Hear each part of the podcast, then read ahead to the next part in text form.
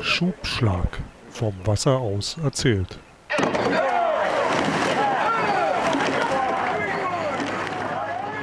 Herzlich willkommen zu einer neuen Folge Schubschlag. Und alle Zuhörer, die sich jetzt wundern, dass nicht Carsten Schubschlag sagt, ähm, dem sei gesagt, Carsten ist in seinem Lieblingsland in den Niederlanden und nimmt dort an einem äh, Wettkampf teil. Er kann es halt nicht lassen.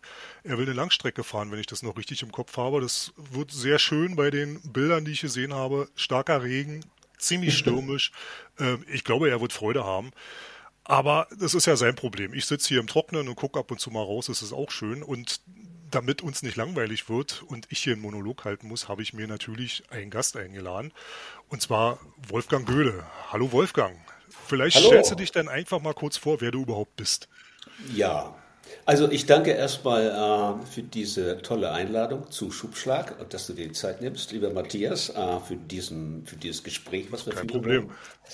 Ich bin da, wie schon erwähnt, Wolfgang Göde. Ich bin hier zugeschaltet aus München. Ich lebe aber auch und ab nächste Woche wieder in Kolumbien. Ich bin gebürtig in Kiel an der Ostsee, habe dort als Schüler das Rudern gelernt, hatte eine ganz lange Zeit, wo ich inaktiv war und dann so mit Ende 40, Anfang 50, lange Zeit schon in München, habe ich das auf dem Starnberger See wieder aufgenommen und auch dort auch, finde ich, erst richtig gelernt, war auch Ausbilder von Neuanfängern, so in der in der Alterskategorie von 30 bis 50 plus. Ähm, und bin vom Beruf äh, Journalist. Ich war lange Zeit Wissenschaftsredakteur und bin natürlich an Kultur und auch an Ruderkultur äh, immer sehr interessiert gewesen. Und genau das ist der Grund, warum ich über dich gestolpert bin, weil ich habe einen Artikel gelesen, den du im Freitag äh, veröffentlicht hast, schon vor einiger Zeit der sich mit äh, der Geschichte des Rudersports beziehungsweise mit der Geschichte des DRV in der, äh, in der Zeit des Nationalsozialismus beschäftigt hat. Und äh, bei meiner Suche, ich bin ja neugierig in diesem Internet, habe ich äh, einige Sachen äh, entdeckt, wo du dann ab und zu mal was geschrieben hast über diese Historie. Und deswegen kam ich auf die Idee, dass wir uns beide mal darüber unterhalten, über Tradition im Rudersport und vielleicht auch, warum die Aufarbeitung von Geschichte im Verein, im Sport wichtig und notwendig sein könnte. Und äh, in unserem Vorgespräch, in unserem Austausch haben wir schon festgestellt, dass du äh, über 7000 Jahre Rudergeschichte erzählen könntest. Also äh, ja. ich hoffe, ich kann die Zeit einhalten, so wie Carsten immer mit Blick auf die Uhr, weil 7000 Jahre sind dann doch ein wenig langwierig. Also ja. das tun wir uns heute nicht an. 7000 Jahre in voller Länge. ja, äh, ganz kurz, ähm, das ist ja so ein Doppelpaket, was wir machen. Äh, die NS-Geschichte und die davor und dahinterliegende Rudergeschichte. Ähm, die NS-Geschichte, meine Recherchen dazu, die sind in der Ruder-Community nicht besonders gut angekommen. Ich hatte damals ähm, ungefähr 2020 mal einen Entwurf gemacht und verschiedentlich herumgeschickt. Da haben die alle gesagt, nein, wir sind doch keine Historiker und können das auch gar nicht beweisen, dass die äh, Ruderclubs so sehr involviert waren im Dritten Reich. Und dann erst beim Freitag, Augstein-Freitag, Jakob Augstein, der sehr offen ist, und die Zeitung selbst äh, sehr offen für andere Meinungen, haben das dann zur Olympiade in Tokio veröffentlicht. Also mit wirklich sehr, sehr belastenden Aussagen über die Rolle des Deutschen Rudervereins in dieser Zeit und auch von einzelnen äh, Vereinen. Aber das ist das eine. Das andere ist, ähm, dass ich ähm, diesen Ansatz irgendwann verlängert habe und dann mal geguckt habe wie lange begleitet uns denn das Rudern überhaupt? Und dann habe ich gestaunt. Ah, man findet auch ganz vieles im Internet, man muss da nicht historische Quellen heranziehen. 7000 Jahre Rudern. Bei den Ägyptern begann es so, seit der Zeit ist es ähm, überliefert. Durch Zeichnungen, durch ähm, ähm, historische Dokumente, äh, Einritzungen in Steinen und, und, und. Und zwar war das Rudern bei den Ägyptern nicht nur auf den Flüssen und auf dem Nil sehr wichtig, äh, die Mobilität an sich, sondern in Ruderbooten wurden die Toten auch ins Reich der Toten gebracht. Und darüber gibt es sogar in einigen Pyramiden Ausgrabungen, wie diese Boote aussahen. Die waren dann natürlich immer in Gold gegossen und ähm, äh, mit den Sarkophagen darauf und äh, den einbalsamierten Pharaos. Aber die haben doch auch Boote gefunden, oder? War mir nicht so, dass die auch Boote, ja. Dass auch die auch wirklich noch Boote gefunden haben? Ja. Das ist, ähm, ja, gut, äh, klar, Motor hatten die ja natürlich nicht. Maximal wäre noch, wär noch, ein Segel gegangen. Ähm, also ich weiß, dass die, dass die ja schon lange gerudert sind und immer wieder mal, also wie gesagt, ich kann immer nur diese, diese wunderbare, äh, das, das, wie heißt sie, The Sports of Rowing, äh, das Buch, diese 2500 Seiten, die auf der World Rowing Seite unter History versteckt sind, empfehlen, wo wirklich auch die Anfänge beleuchtet werden. Wann wurde Rudern zum ersten Mal überhaupt so irgendwo erwähnt und dann über die Watermen in England, über die ersten wirklichen Herren, die dann eben Ruderclubs in England gegründet haben, über diese Universitäten mit ihren Wettkämpfen. Da kann man, da kann man wirklich sich elendlange drin versenken ja. und sich das elendlang angucken, weil das, da, da kommt man immer wieder zu Aha-Effekten. Bei uns ging es ja erst im Kaiserreich los, so richtig. Ja, ich wollte aber noch ganz kurz auf die Zeit davor, also Pharaonen, 7000 Jahre. Dann bei den Griechen war das natürlich etwas ganz, ganz wichtig für den Transport von Sachen als Kriegsschiffe. Und zwar ähm, das erste wirklich große Boot, wichtige Boot, das waren die sogenannten Trierer. Die wurden im 5. Jahrhundert vor Christus gebaut. Die waren, ich erzähle, ich habe es hier mal, noch mal rausgeschrieben, die waren, ähm, wo haben wir es? Ähm, 35 Meter lang. Ähm, darin saßen 170 Ruderer in drei verschiedenen Etagen. Ein Nachbau ist im Henley Museum in äh, Großbritannien zu sehen. Die saßen also übereinander gestapelt, dicht an dicht, konnten dieses Gerät, dieses Rudergerät äh, auf zehn Knoten beschleunigen. Der Vorteil gegenüber all den anderen Ruderbooten in der Zeit auf dem Mittelmeer war, dass die nicht nur sehr, sehr schnell waren, sondern unglaublich wendig und dann mit ihren Rammspornen praktisch wie Torpedos, wie geruderte Torpedos in Kriegsszenarien hin und her fuhren, praktisch unangreifbar. Und dann 480 äh, vor Christus bei der großen Schlacht von Salamis die persische Flotte in einem Tag versenkt haben. Und da sagen Historiker an diesem historischen Datum im September 4080 vor Christus oder unserer Zeitrechnung begann das Abendland, also das, was wir als Europa bezeichnen, weil äh, durch diesen Sieg äh, sich Griechenland und die nachfolgende Geschichte bis zum Kaiserreich sich dem Zugriff äh, aus dem Orient der, des Perserreichs und all den Nachfolgern äh, wirkungsvoll entzogen hatte. Ja, die Demokratie hat sich dann damit durchgesetzt letztendlich, weil mhm. kam kein Alleinherrscher, der Griechenland denn besetzen konnte, sondern die, die demokratischen Staaten oder Stadtstaaten, die es damals gab, die haben sich halt dann durchgesetzt. Auch wenn das alles wahrscheinlich Sklaven waren, die auf diesen Schiffen gerudert sind. Ja. Äh, nee, nee, das wäre ein Irrtum anzunehmen, denn das ist auch eigentlich überliefert, dass ähm, in in diesen Stadtstaaten der Polis, die bestanden ja aus zum großen Teil freien Bürgern. Es war zwar eine Sklavengesellschaft, weil die alle von Sklaven lebten. Arbeiten war schmutzige Sache, das tat keiner. Aber die Ruderer auf diesen Trieren, das waren freie Bürger. Aha. Und die, die wussten sich und wollten sich, weil sie eben in dieser Demokratie aufgewachsen waren, verteidigen. Anders als die Perser, die mit Sklaven operierten und die natürlich, denen das ziemlich egal war, ob sie nun gewannen oder nicht. Also das war anscheinend ein, auch ein großer Unterschied. Die Mentalität von Sklaven und freien Menschen. Also da ist meine Bezeichnung von Riemann als Galeerensklaven als ehemaliger Skula war völlig falsch. Da muss ich ja Abbitte leisten allen Riemern, die da äh, draußen zuhören und äh, rumlaufen. Das, äh, oh, das tut mir jetzt aber leid.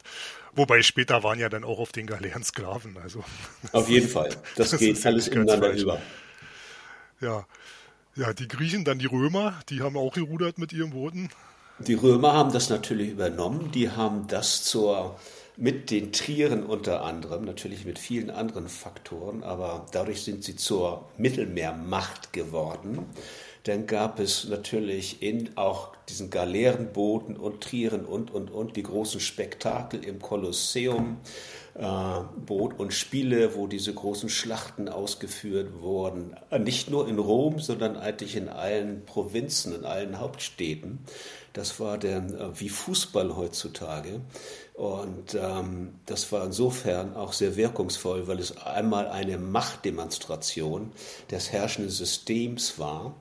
Zum einen die Leute zu bestrafen, zum anderen Gnade walten zu lassen für die ganz Tapferen und vor allen Dingen alle Feinde einzuschüchtern, wenn da jemand den Krokodilen von diesen tapferen Kämpfern zum Fraße hervorgeworfen wurde. Also das war ganz, ganz wichtig für die Disziplin im Römischen Reich auch. Asterix und Obelix haben sich natürlich davon nicht beeindrucken lassen, sondern im Gegenteil. Aber die hatten ja auch ihren Zaubertrank. Aber auch die sind gerudert zum Teil. Jedenfalls in den Comics. ja, das stimmt. Ich erinnere mich da an sehr lustige Bilder mit Obelix, der eigentlich sich immer mhm. mehr vom Wasser wegschleudert, als dass er da irgendwie ja. äh, im Wasser gleitet. Mhm. Ja, und äh, dann die Römer sind ja auch, äh, um da jetzt den, den, Bogen nach Deutschland zu spannen, oder Germanien, wenn wir es mal so sagen, die sind ja auch auf dem Rhein lang mit ihren Kriegsschiffen und äh, sind da lang patrouilliert, um zu verhindern, dass äh, aufständische germanische Stämme da zu, zu sehr auf ihre Seite rüberkommen, beziehungsweise um die einzuschüchtern oder um schnell ihre Truppen verlagern zu können. Und ähm, es hat aber wohl bis auf wahrscheinlich so ein, so ein Nachen oder Einbaum eine Weile gedauert, bis dann auch in, in Deutschland eben der Rudersport so wirklich ankam. Mhm. Vielleicht noch ganz kurz zu diesen äh, Patrouillenbooten auf Rhein und Donau. Ähm, du hast völlig recht, ähm, das waren wichtige Verteidigungsmaßnahmen, also Kriegsschiffe, die dann zwischen den Kastellen hin und her fuhren und ähm, alle germanischen Vorstöße entmutigten, obwohl die Germanen, auch die Germanen so wenig wie Asterix und Obelix sich davon sehr beeindrucken ließen und immer wieder die Vorstöße wagten. Aber interessant, diese Boote werden heute in der Donaugegend von Historikern nachgebaut.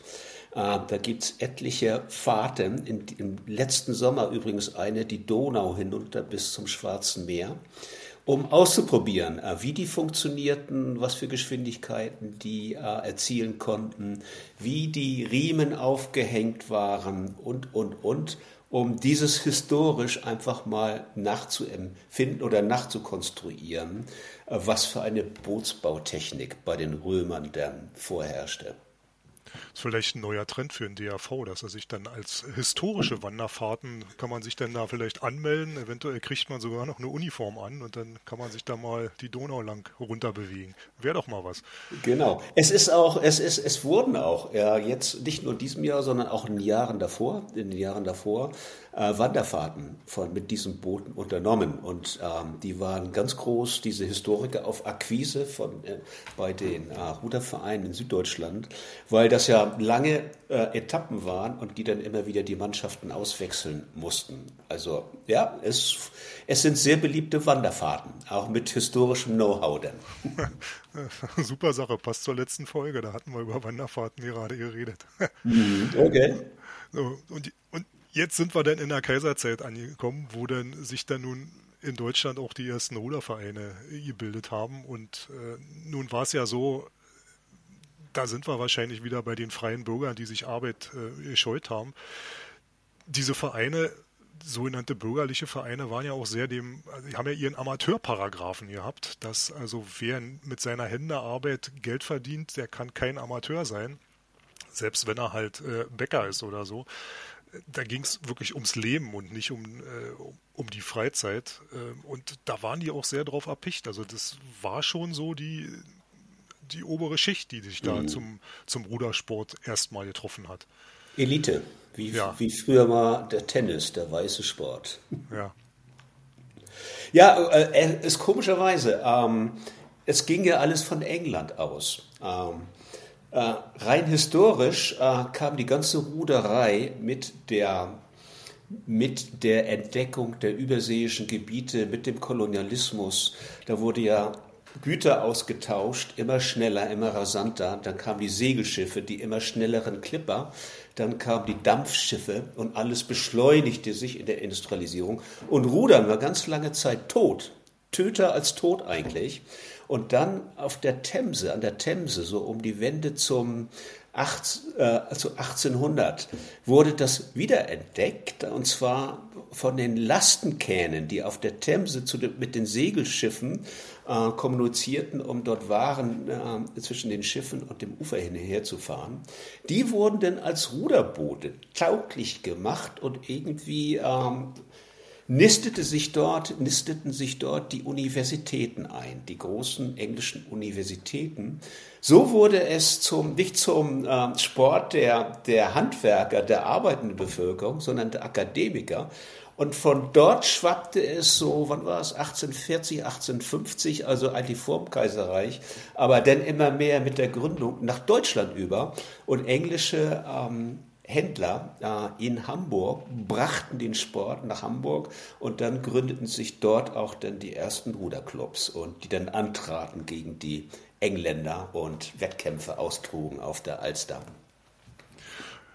und meistens verloren haben, so wenn ich die Historien so richtig verfolgt habe ja. erstmal. Und das war dann eine große Freude, als sie dann irgendwann das erste Mal äh, gewonnen hatten. Ja, irgendwann weitete sich das ja dann wirklich auch deutschlandweit äh, aus, dass also in den großen Städten Frankfurt, Berlin und so weiter dann äh, Ruderclubs wirklich wie Pilze aus dem Boden schossen, muss man schon beinahe sagen, äh, die dann so typisch wie es im deutschen Vereinswesen halt ist, ähm, sich gründeten, teilweise aus anderen Vereinen, so wie der Berliner Ruderclub aus dem Berliner Ruderverein sich ausgründete, weil ihnen da bestimmte Sachen nicht passten, sie dann halt Wettkampfsport machen wollten, was die anderen vielleicht nicht machen wollten.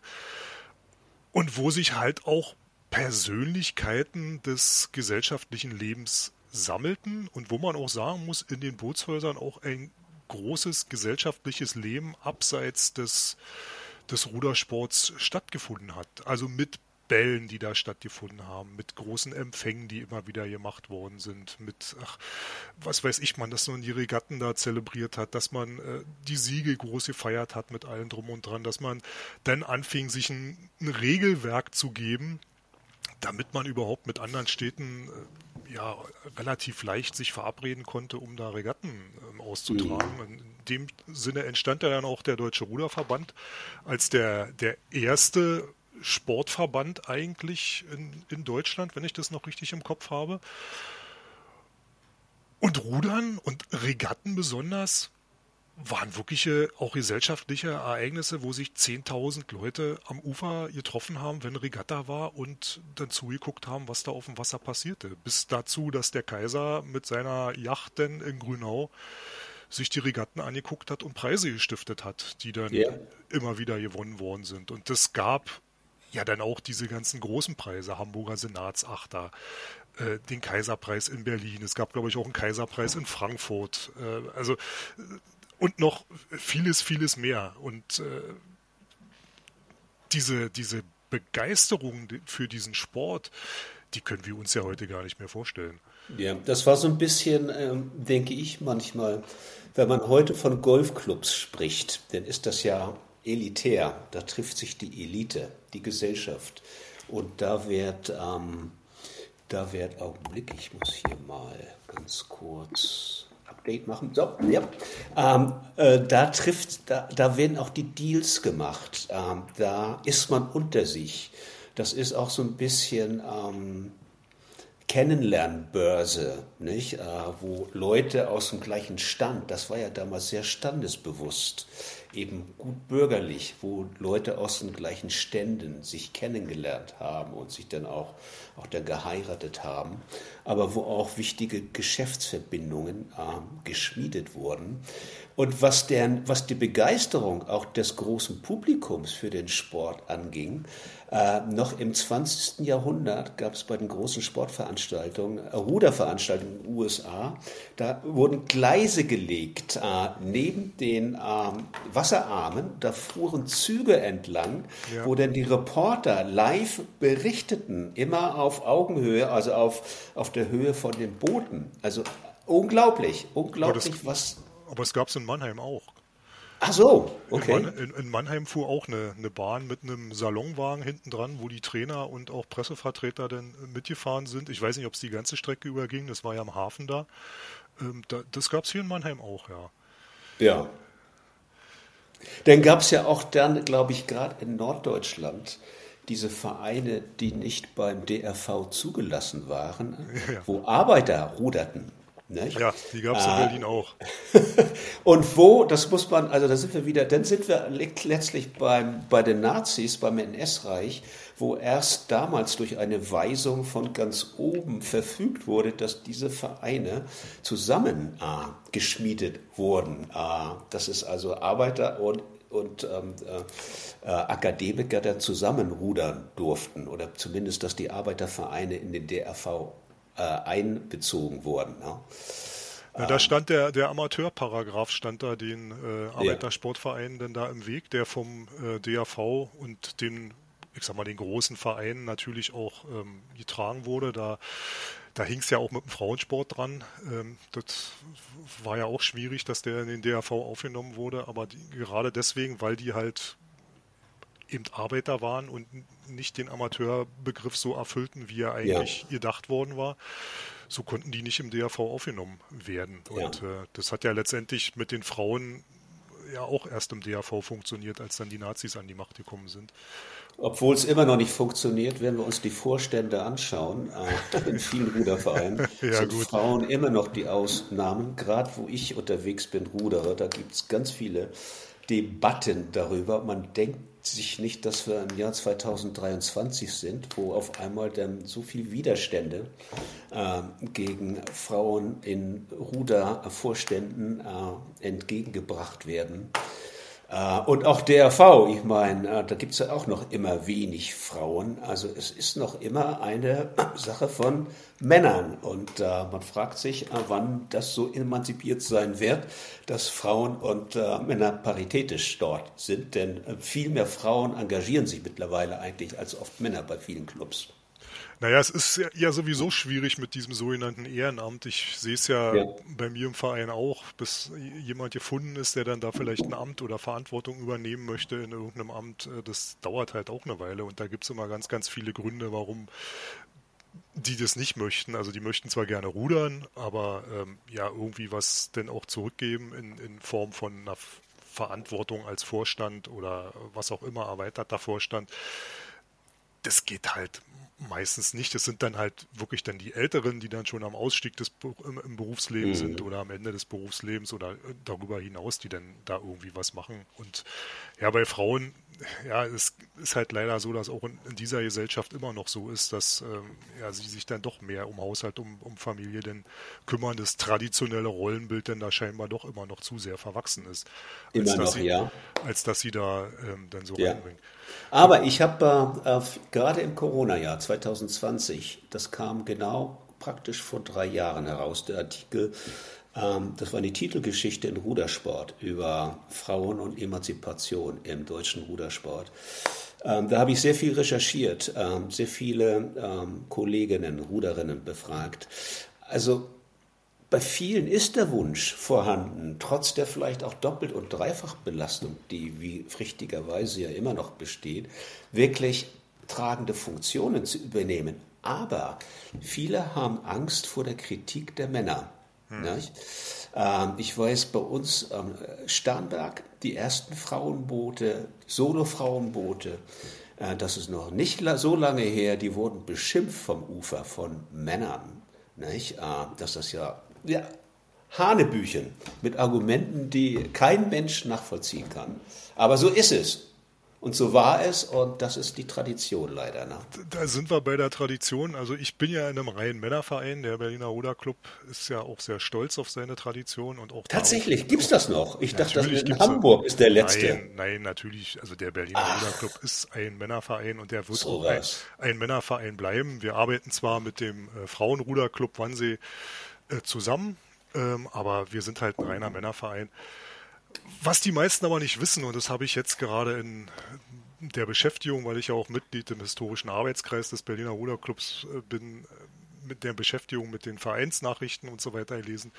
Wir hatten auch in den 30er Jahren eine Damenumkleide im Berliner Ruderclub. Also so viel zum Tradition und keine Frauen. Und bei Empfängen und Bällen und, und so weiter waren immer auch Frauen im Club und sehr, sehr viele Frauen im Club, wie ich gesehen habe anhand der Fotos. Und es gibt ein sehr, sehr schönes Bild, was ich als Titelseite einer Clubnachricht aus dem Jahre, ich glaube, 32 gesehen habe, wo äh, ein Bild der Terrasse am Sonntag ist und auf dieser Terrasse sitzen eigentlich mehr Frauen als Männer und mhm. genießen, mhm. genießen die Sonnenstrahlen am kleinen Wannsee. Ja. Also auch diese Männervereine haben sehr, sehr gerne Frauen in ihren Bootshäusern gehabt. Ähm, Natürlich, zum Feiern auf jeden Fall. Kann man einfach so man sagen. braucht ja hab, Tanzpartner. Ich habe sogar einen Artikel von 1928 in der Vereinsnachricht äh, gefunden, der wurde von einer Frau geschrieben. Den habe ich aber noch nicht gelesen, ich habe ihn nur gesehen und habe das erstmal so vermerkt. Fand ich erstmal bemerkenswert, dass das überhaupt geht. Ja. Aber interessant ist ja, was ich in Rudersport lese, in einer der aktuellen letzten Ausgaben, dass es mittlerweile auch Ruderclubs gibt, wo nur Frauen zugelassen werden. Frauen wollen mittlerweile unter sich bleiben, weil sie da besser und ungestörter rudern kann. Und das kann ich aus der Praxis bestätigen, dass viele Frauen auch in gemischten Ruderclubs lieber in Booten rudern, wo kein Mann dabei ist. Na, da hatten wir ja mal eine Folge zum Frauenrudersport mit Ellen Becker, die am, beim Frauenruderclub wann sie ist, wo nur Frauen sind. Ähm, und ich sag mal so, das schlagende Argument, wo mir sich sofort der Aha-Effekt äh, eröffnet hat, war, dass sie gesagt hat, wenn sie da in ein Boot steigt, dann passen ihr die Schuhe. Und äh, da habe ich gedacht, ja klar, das genau. sind natürlich so eine Kleinigkeiten, an die klar. niemand denkt. Deswegen, es ist nur eine Sache, wo ich dran denke, wo das dann so ist.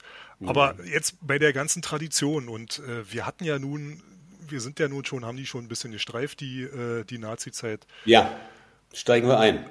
Ja, warum meinst du, ist es wichtig, dass wir uns damit beschäftigen und diese Zeit aufarbeiten. Ich weiß, es gibt, also ich kenne, als ich in, in, in Berliner Ruderclub gekommen bin, Anfang der 90er Jahre, es gab jede Menge Geschichten, die erzählt worden sind, jede Menge Legenden, alle möglichen Sachen, die man immer so berichtet hat, was alles so gewesen ist. Aber nichts genaues wusste man nicht und eigentlich hatte ich immer den Eindruck, hat auch nie jemand wirklich mal genau nachgefragt oder gesagt, ähm, lass uns doch mal nachgucken. Ähm, warum fängt man jetzt damit an und warum ist es wichtig, dass man jetzt damit anfangen sollte und es auch macht? Ja, also du hast ja eigentlich schon die Antwort selbst gegeben. Äh, wir, äh, wir haben Legenden, wir haben scheinbares Wissen, wir wissen nichts Genaues. Und wenn wir eine Wissensgesellschaft sein wollen, äh, der wir uns immer brüsten. Und wenn wir die Aufklärung, die mal vor langer Zeit mit der französischen Revolution ausgerufen wurde, ernst nehmen wollen, dann müssen wir uns natürlich diesen geschichtlichen ähm, Dingen, die auch unsere Gegenwart mitbestimmen, äh, stellen und die genau untersuchen. Es ist ja, es ist ja so, wir können es nicht äh, einfach weg, äh, wegmachen die Nazi-Zeit äh, Deutschland in dieser Zeit war eine der radikalsten totalitären Diktaturen mit eben den Holocaust, mit sechs Millionen fabrikmäßig äh, äh, ermordeten Juden, mit noch, also es ist unglaublich, was da alles zusammenkommt. Mein ähm, Konfirmationspfarrer in einem Vorort von Kiel, das kam jetzt erst raus, vor einem Jahr, war SA-Täter.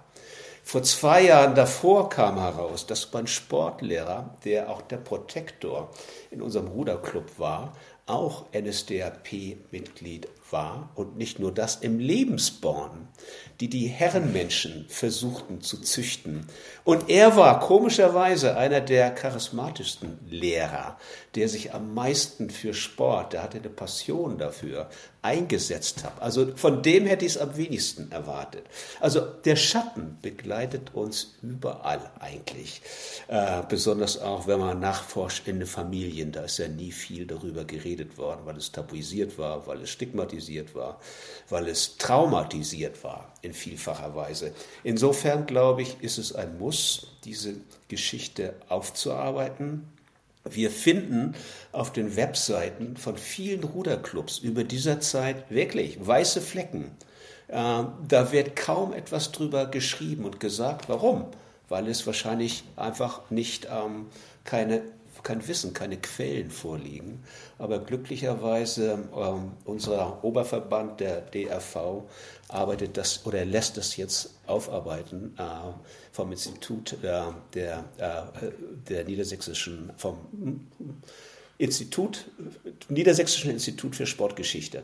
Aha. Genau. Äh, und ähm, da ist in den nächsten ein, zwei Jahren bestimmt mit ähm, Ergebnissen zu rechnen, die dann auch ähm, tragfähig sind.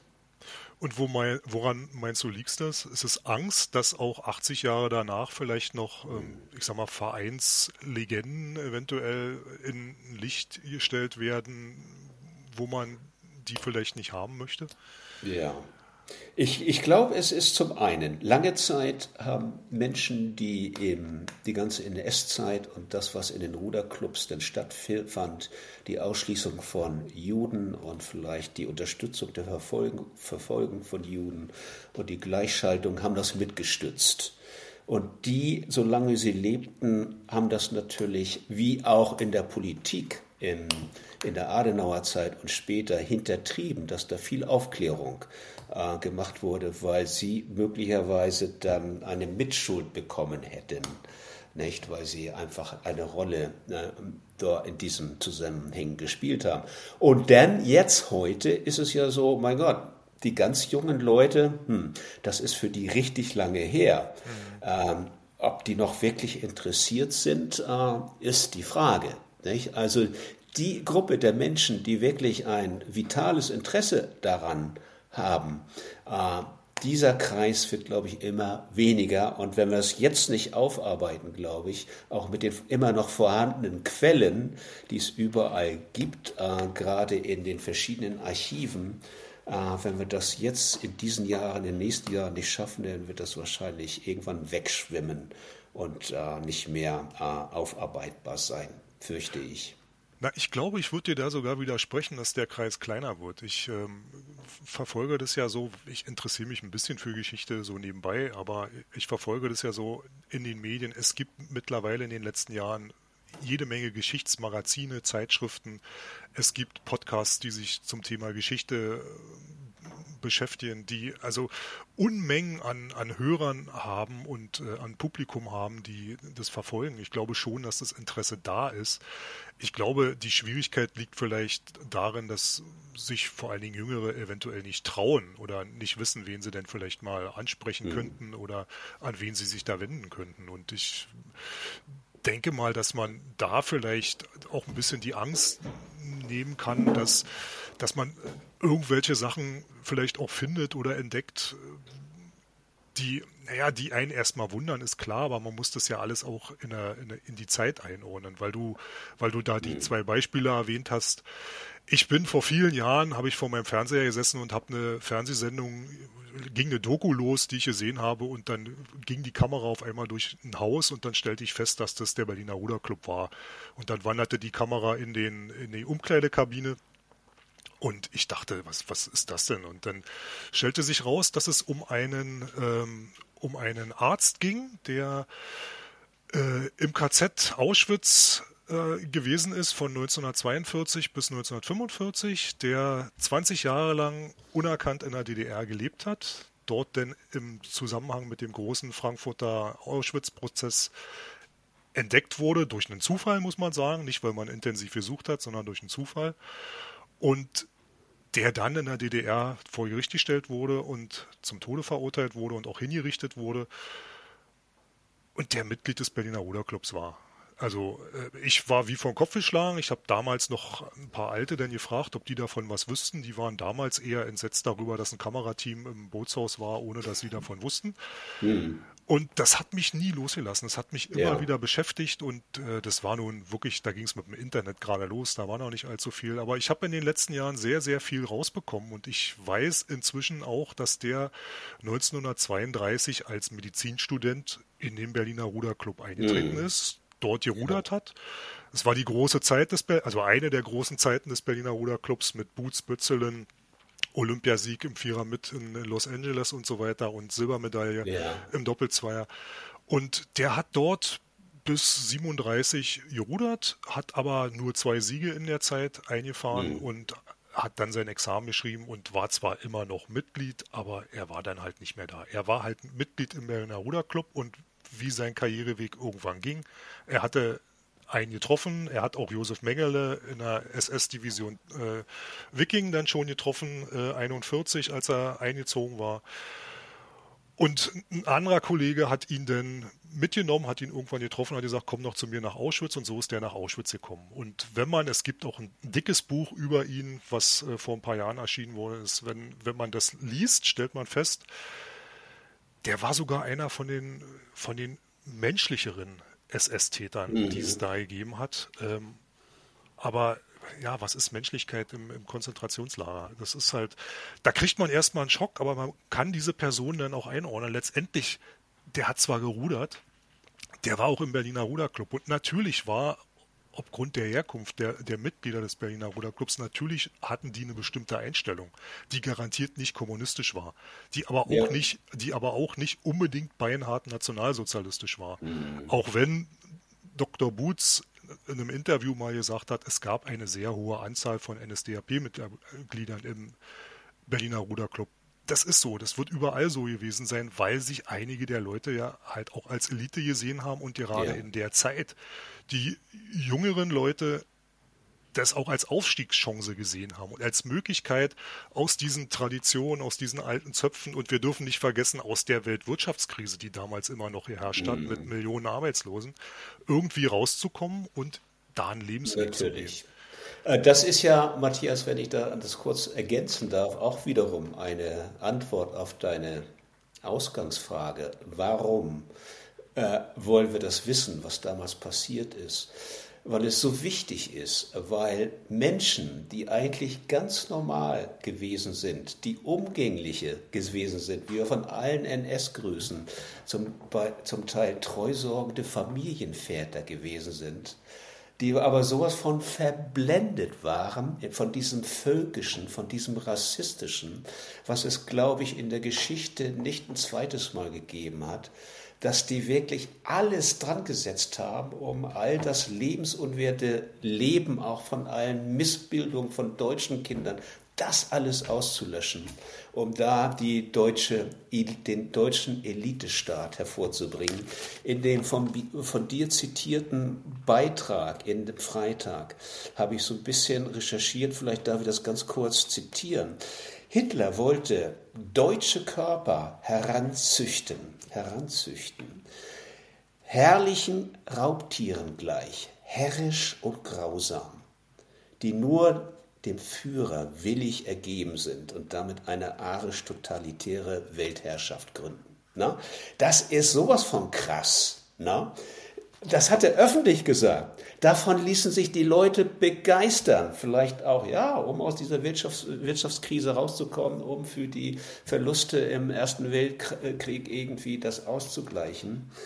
Ähm, das ist, und der Sport hat bei dieser ganzen, bei diesem ganzen Rassismus eine hervorragende Rolle gespielt. Warum? Weil das eben Leistungsmenschen waren und der Rudersport vielleicht, weil es ein Kader ist, weil alle in einem Boot sitzen, weil es relativ militärisch organisiert ist, vielleicht umso mehr. Und deshalb war der deutsche Rudersport mit den Turnern und dem Fußball ein, einer der großen Promotoren der großen, ähm, der großen äh, Unterstützung, der Unterstützer des Nationalsozialismus. Ja, also ich habe jetzt in der Beschäftigung auch ein bisschen mitgekriegt, dass natürlich einige prominente Nazis auch Mitglieder in verschiedensten Rudervereinen waren und äh, einige einige Rudervereine sind auch Kooperationen eingegangen oder beziehungsweise sind aufgefordert worden, Kooperationen einzugehen, äh, das also mit der SS oder mit, äh, mit der Luftwaffe von Göring, dann, äh, dass da dann junge Sport, also junge Angehörige der Luftwaffe oder der SS mit ausgebildet worden zum Rudern und auch ähm, in Renngemeinschaften auf Regatten aufgetreten sind. Natürlich waren einige von den Vorstandsvorsitzenden auch beinharte Nazis. Ich weiß aber, oder ich, zumindest so ein bisschen, was ich jetzt schon gelesen habe, ist, dass manche Zusammenarbeit einfach auch daher kam, dass Vereine, die Wettkampfsport nach wie vor treiben wollten, auch in der Kriegsvorbereitung 39 und in den Kriegsjahren, dass die alles getan haben, um ihre Sportler vor Arbeitsdienst, ähm, Einzug zur Wehrmacht und mhm. so weiter ähm, zu schützen und die einfach in ihrem Verein zu behalten, damit die weiter für sie den Sieger erringen konnten. Ja. Und deswegen sich dann auch den Funktionären angedient haben. Dass mhm. da natürlich auch völkische Reden gehalten wurden und treue Schwüre von, von Verantwortlichen. Ja, das ist ein Spiegel der Zeit in, in ja. meinen Augen. Du hast völlig recht, Schwarz-Weiß-Denken führt da nicht weiter. Der, die Frankfurter Germanen sind da ja eigentlich ein Prototyp für uns in der Aufklärung. Die haben das äh, durch wirklich äh, sehr intensive Recherche über Jahre hinweg, haben die 1000 Mitglieder durchforscht äh, aus der Zeit von 33 äh, äh, in Richtung 45 äh, und ähm, 100 Opfer ähm, isoliert, also betrachtet. Zehn davon haben das Leben verloren, also Leute, die verfolgt wurden. Aber es gab dieses Schwarz-Weiß nicht. Es wurden natürlich Leute rausgeworfen, aber in einem Fall äh, war ein Halbjude 1938 in dem Club noch aufgenommen worden. Und das war ein Junge, der fand Arbeit äh, bei, einem, äh, bei einer Druckerei, wurde dort ausgebildet und hat da den Krieg überlebt bis 1945. Ne? Mhm. Also es gab solche Fälle, äh, wahrscheinlich querbeet und mehr als wir vielleicht glauben. Also äh, man muss da vorsichtig sein, man darf das nicht äh, einfach pauschal verurteilen alles. Ne? Na, ich kenne ein ähnliches Beispiel. Also der Tom Sullivan, der lange Jahre Trainer im Berliner Ruderclub war bis 1936 und auch vor dem Ersten Weltkrieg schon mal. Der ist im Ersten Weltkrieg interniert worden als feindlicher Ausländer und äh, war in Ruhleben, ist dann ausgetauscht worden, irgendwann kurz vor Kriegsende und kam in die Niederlande und hat 1900, kam dann irgendwann in den 20er Jahren wieder zurück zum Berliner Ruderclub als Trainer und ist dann 1936, ist sein Vertrag dann da ausgelaufen und ähm, er ist nach Wien gegangen und hat bei dem ersten Wiener Ruderclub LIA denn als Trainer gearbeitet. Und äh, nach dem Anschluss 1938 von Österreich an das Deutsche Reich war er wieder feindlicher Ausländer. Und äh, sollte eigentlich wieder interniert werden, aber da hat äh, denn der Vorsitzende des Wiener Rudervereins, die haben dann alles dafür getan, dass er eben nicht interniert wurde. Er durfte sogar noch weiter Sportler betreuen von der LIA und hat die dann aber von außerhalb des Bootshauses betreuen müssen, weil er nicht mehr das Bootshaus betreten durfte. Und ja. Äh, er hat aber das Kriegsende, also er hat wirklich bis das Kriegsende bis 45 in Wien überstanden. Ich weiß auch, dass während des Krieges viele Sportler oder ehemalige Sportler von ihm, wenn sie in der Nähe von Wien waren, ähm, ihn auch besucht haben in Wien. Da gibt es in den Vereinsnachrichten immer wieder Grüße aus Wien, von Tom und ja. äh, was weiß ich noch, wer dann eben da gerade gegrüßt hat. Das, sowas gab es auch. Das ist halt. Auf die, jeden Fall. Das, das, war halt immer wieder so, so gang und gäbe, dass man sich ja trotzdem kannte. Ähm, also. Ich glaube, man muss keine Angst haben, sich mit der, mit, mit der Vergangenheit zu beschäftigen. Ich nee. glaube, man, glaub, man kann eine Menge lernen. Auf jeden Fall. Auf jeden Fall. Und es gab wirklich viele Ausnahmen. Zum Beispiel ähm, in Berlin, du redest äh, über Berlin, da gab es einen Club. Ähm, äh, Welle Poseidon. Welle Poseidon, genau. Die haben sogar, sind ähm, arische Mitglieder ausgetreten, um den jüdischen Mitgliedern Platz zu machen, damit die nicht austreten mussten. Und das wird so als, ähm, als ziviler Ungehorsam mitten im NS-Reich ähm, äh, dargestellt.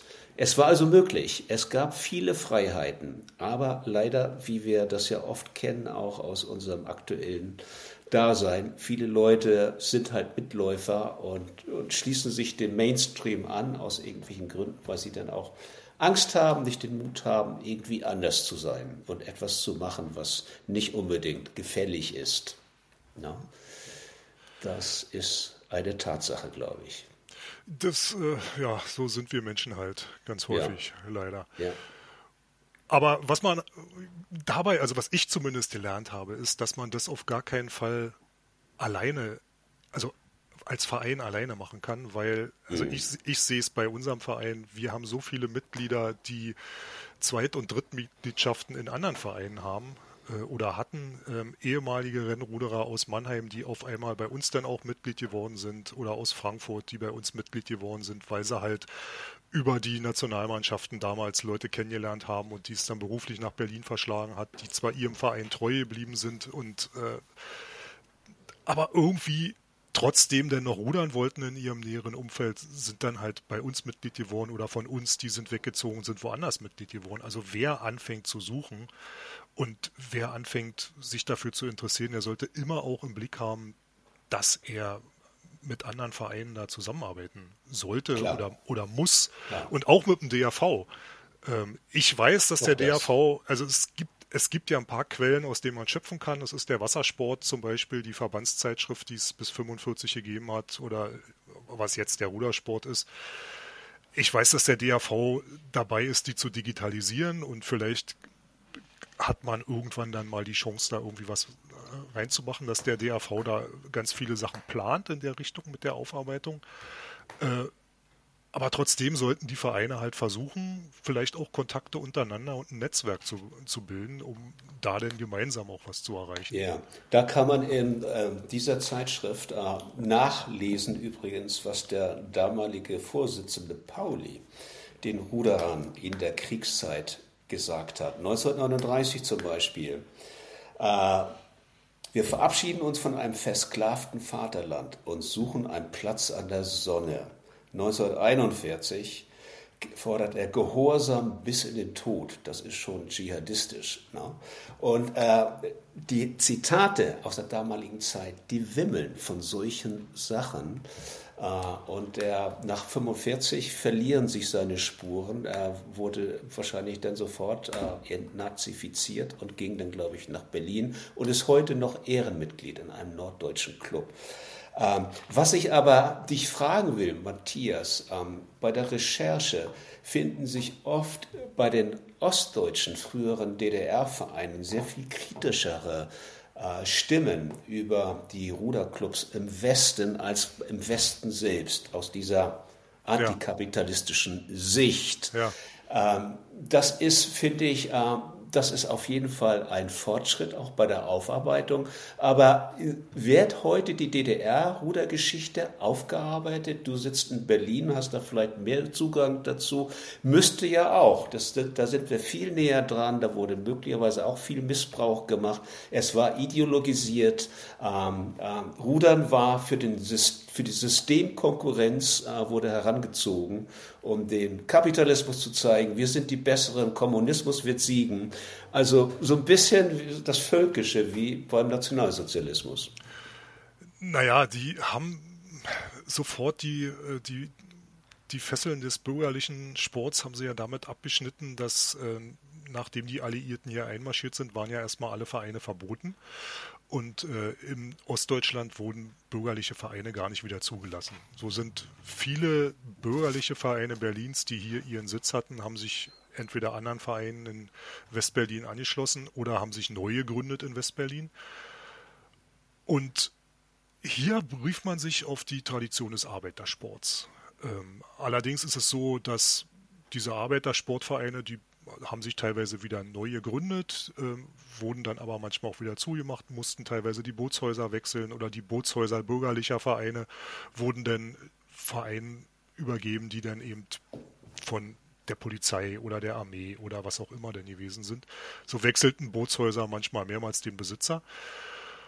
Und am Ende entstand dann halt dieses Leistungssportsystems, oben die Sportclubs, unten drunter die sogenannten Betriebssportgemeinschaften, wo dann häufig Wanderrudern viel betrieben wurde. Teilweise waren es Trainingszentren, die dann Jugendliche heranziehen sollten, die irgendwann auf den Sportclubs landen sollten.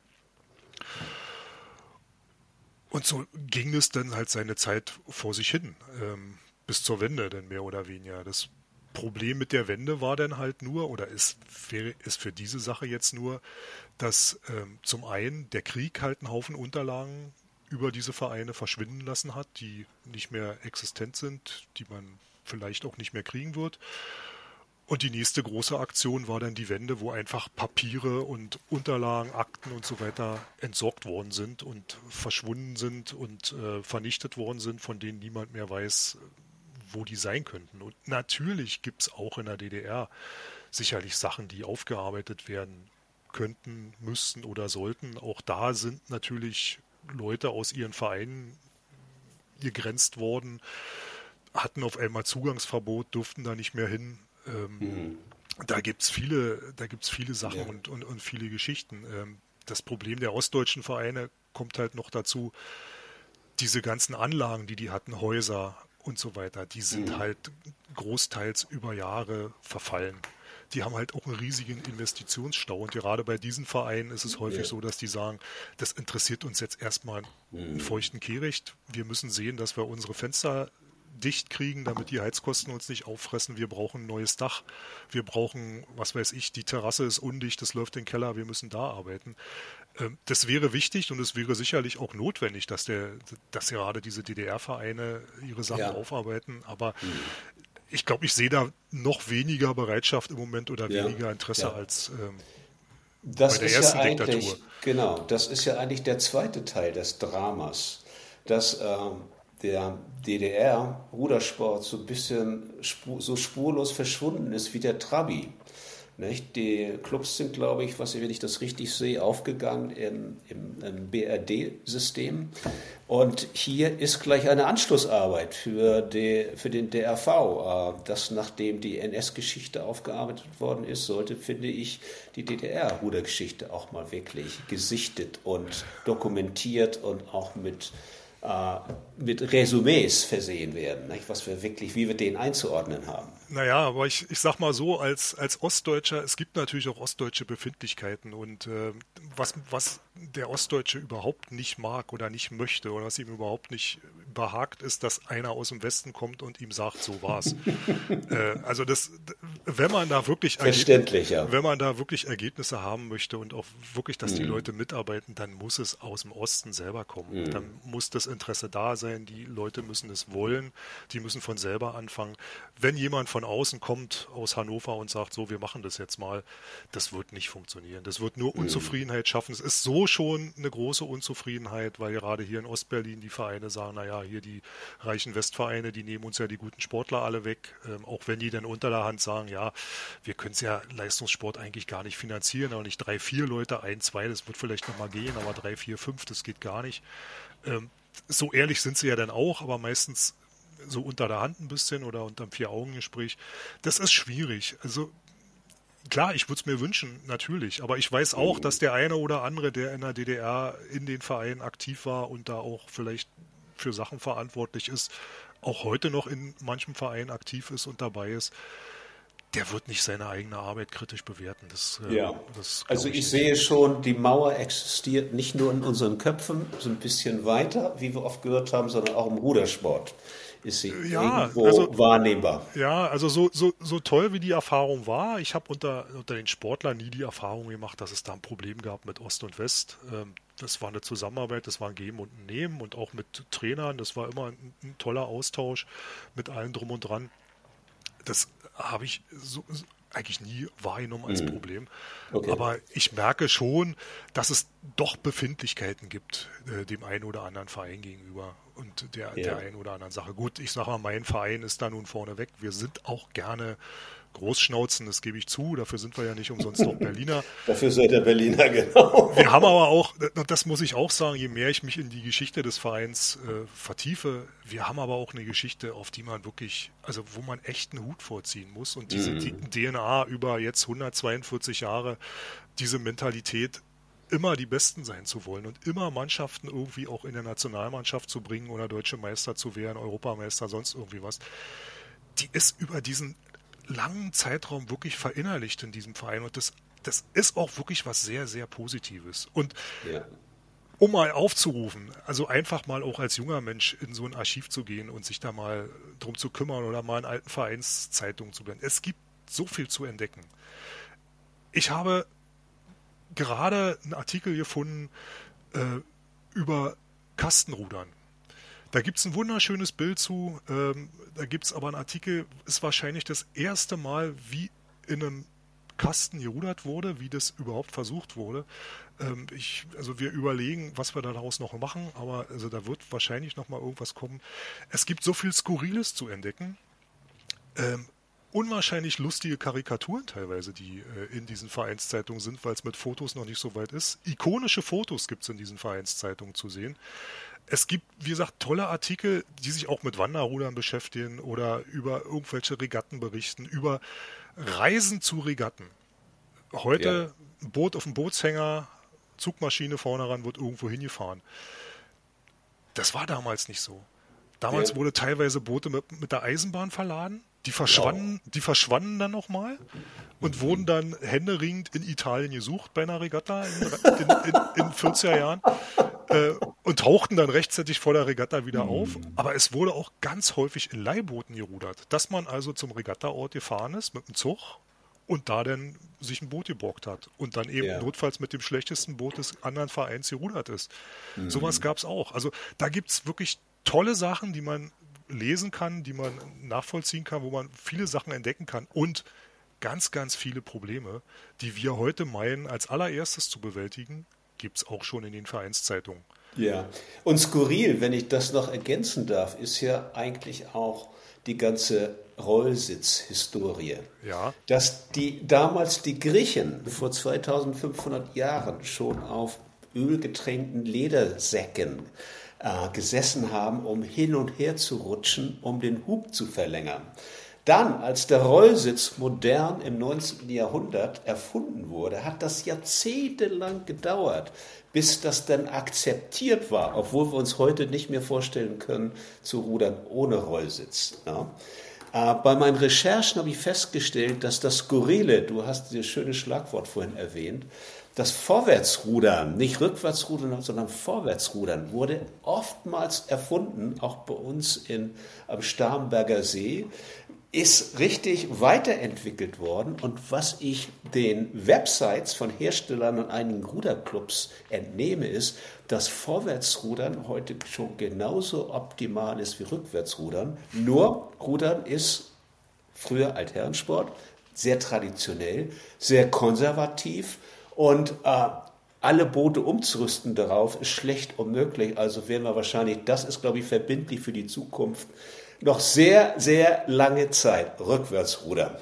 Das, das, wird dann so wie mit dem Rollausleger einer, den ein, zwei Saisons und dann wird er verboten, weil es zu aufwendig ist, in allen Bootsklassen mhm. dann durchzuführen. Ja. Ja, ich sehe gerade, die Stunde ist fast rum. Aber eine Frage habe ich doch noch an dich. Du hast ja gesagt, du fährst nächste Woche wieder nach, Kolum nach Kolumbien. Ja. Ruderst du denn da auch? Ähm, es, ich bin da ansässig in der Nähe von Medellin. Da gibt es gar nicht weit weg, eine Dreiviertelstunde Fahrzeit, gibt es einen großen Stausee. Da sind Ruderboote. Da gibt es viele Ruderboote. Und ein deutscher Ruderkollege aus der Düsseldorfer Gegend sollte dort eine olympische Mannschaft aufbauen. Ich habe mit ihm gerudert und, und, seinen Leuten von damals, aber leider ist das Ding eingeschlafen, weil es dann irgendwann kein Geld mehr gab, weil es zu sehr bürokratisch war und weil andere Sport, ähm, Sportarten glaubten, durch das Rudern, wenn es dann weiter sich entwickelt, ihre Gelder zu verlieren. Man kann rudern, Ruderboote gibt es, aber es ist, äh, es ist noch nicht ausgereift. Und was ich gesehen habe, sind die ganzen Südamerikaner, wo Rudern keine lange Geschichte hat, unglaublich agil, unheimlich flexibel, so ein bisschen wie Fußball. Die, die machen das wie Ballett, äh, sind unheimlich flexibel, sieht unheimlich schön aus. Und man ist, ist zu hoffen, dass da äh, nochmal die Gelegenheit kommt, äh, Ruderclubs aufzubauen. Ja, dann also ein Entwicklungshelfer aus Deutschland hin und eine Tradition im Rudersport in Kolumbien aufbauen.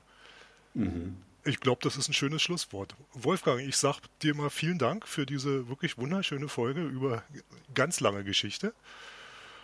Und dann wünsche ich dir viel Spaß denn in Kolumbien.